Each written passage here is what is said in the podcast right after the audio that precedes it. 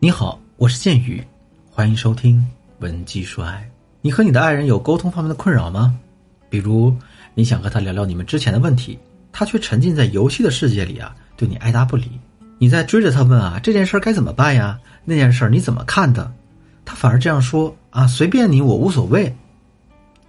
你觉得他明明在别人面前谈笑风生，可偏偏和你沟通的时候，变成了一个深度的社交恐惧症。如果你有类似的感觉，你可以在评论区留下你的故事，也可以添加我助理的微信文姬八零，文姬的全拼八零，让我们的专业老师给你们的感情把把脉。我的学员莎莎呢，最近就遇到了上面的这样困惑，啊，莎莎和老公谈了两年的异地恋，结了婚之后才开始同居生活，许多在恋爱期间没暴露的问题，在婚后生活的一年里，如数的全暴露出来。一点都没少，其中最严重的问题就是啊，莎莎每一打算和老公沟通什么事儿的时候，老公就自动进入一个关机状态，任莎莎在外面说的口干舌燥，他也不搭理。比如昨天晚上，她老公下班回来，莎莎想和他沟通一下，为什么呢？莎莎给他发微信消息，他不秒回。老公打开家门啊，把钥匙丢在鞋柜上，把大衣脱了，准备挂起来。这时候呢，莎莎笑嘻嘻的走过去，接过老公的衣服。帮他挂了起来，然后她很平和的问老公：“呀，亲爱的，今天你上午看到我给你发的消息，你怎么不马上回我呢？”老公没搭理她，径直走进了厕所，抽了根烟，上了厕所呢，出来又进了卧室。莎莎就跟进了卧室，再次问了一遍：“我问你话呢，你听见没？”然后莎莎比较恼怒的继续说：“我问你，为什么你每次看到我的消息都要隔上几个小时才回呢？”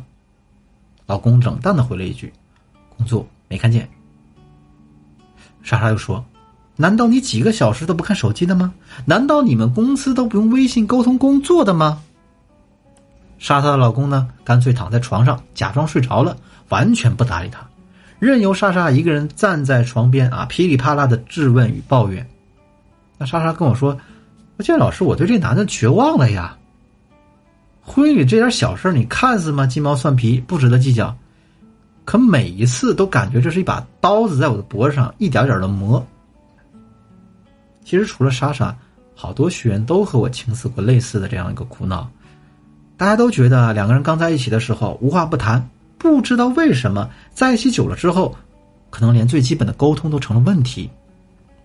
其实像莎莎这类的学员们，都是依靠本能的去表达自己，去和丈夫来沟通。以为啊，两个人之间只要把事情摊开来说，把心扯平来讲，这就是沟通。其实不是这样的，沟通不是本能，而是一种能力。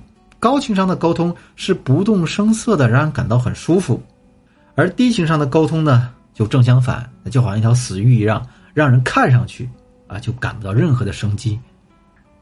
今天呢，建宇老师就专门针对莎莎与她老公这样一个沟通状态，给她制定了几个沟通技巧，希望。对于有类似问题的姑娘们有一定的启发。第一个技巧是尊重对方的自主空间。我想大家应该都有过这样的体验啊：当你走进一家百货商店、服装店或者理发店的时候，如果这时候有一个店员打你进门那一刻就一直紧跟着你，给你介绍这个介绍那个，给你非常大的压迫感，让你喘不过气，你是不是想立马就离开这个空间呢？为什么啊？因为。你自己是一个独立的自主空间，当对方在没有经过你允许的情况下就私自入侵到你的空间里，还不停的给你，还不停的给你唠叨，你自然就会觉得很有压迫感啊。那大家现在回过头来看，莎莎与老公沟通的时候，是不是特别就像百货店里那个紧跟不舍的营业员呢？那你再回头想想你自己，如果是你一再追着老公要求沟通的时候，是不是也是这种感觉呢？那么我们应该怎样做才算不侵犯别人的自主空间呢？很简单，与别人保持安全距离。听到这儿，有的姑娘就会问：“嗯，老师，我怎么知道这个安全距离有多远啊？”好，当你想和对方沟通时，你可以先问：“啊，现在你有时间吗？”啊，对方可能回答：“有的。”然后你再说进一步的：“我想和你沟通某某事儿，可以吗？因为这件事儿让我很难受啊，对我造成困扰。”对方如果说可以的话。那你再继续说出你的困扰、你的需求，你想要对方怎么做？沟通结束之后，你记得向别人呢表达你的谢意，谢谢呢他和你一起沟通啊，让你解决了你的困扰。一旦对方表示没时间，或者表示他现在不想和你沟通，这个时候你都要及时的止步啊，另约一个时间。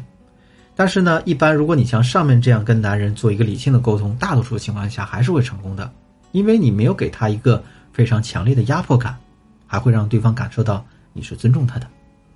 第二个技巧呢是尊重对方的洞穴时间，在两性心理学中有一个词语叫做洞穴时间，指的呢是一些男性在生活中需要自己独处的时间。我们的研究表示，丈夫最明显的洞穴时间呢。是下班进家门啊之后的大概两个小时左右，等到他从报纸堆中啊或是电视新闻当中抽身而出时，这个丈夫的角色才算真正回到家了。那从这个角度出发，大家可能就不难理解，为什么莎莎的老公在回到家之后就封闭在自己的世界里，不愿与莎莎进行沟通了。如果我们想要和对方沟通时呢，最好先观察一下对方是否正处于一个洞穴时间。如果你不知道啊，怎么确定？你可以先礼貌的问一下：“现在方便谈谈吗？”这样做会让对方有一个选择和调整的机会。如果对方的答案是否定的，除非咱们这个事儿特别紧急，那最好呢，你还是知趣的先避开一下。第三个技巧，给对方输入同伴意识。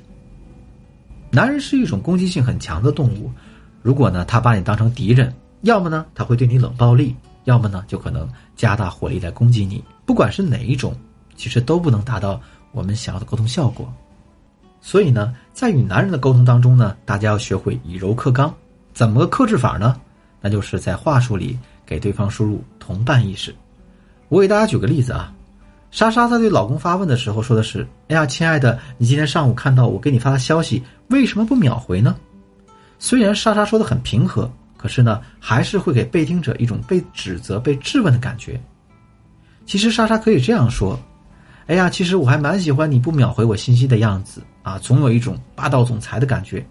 可是有的时候，家里的事儿我找不到人商量的时候，是真的很着急啊。”听好这个差别了吗？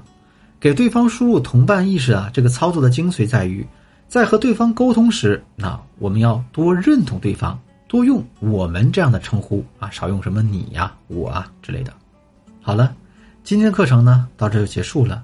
如果你还有没听明白的地方啊，可以添加我助理的微信，文姬八零，文姬的全拼八零，让我们的老师把详细资料发给你。文姬说爱，迷茫的情场，你得力的军师。我是剑宇，我们下期再见。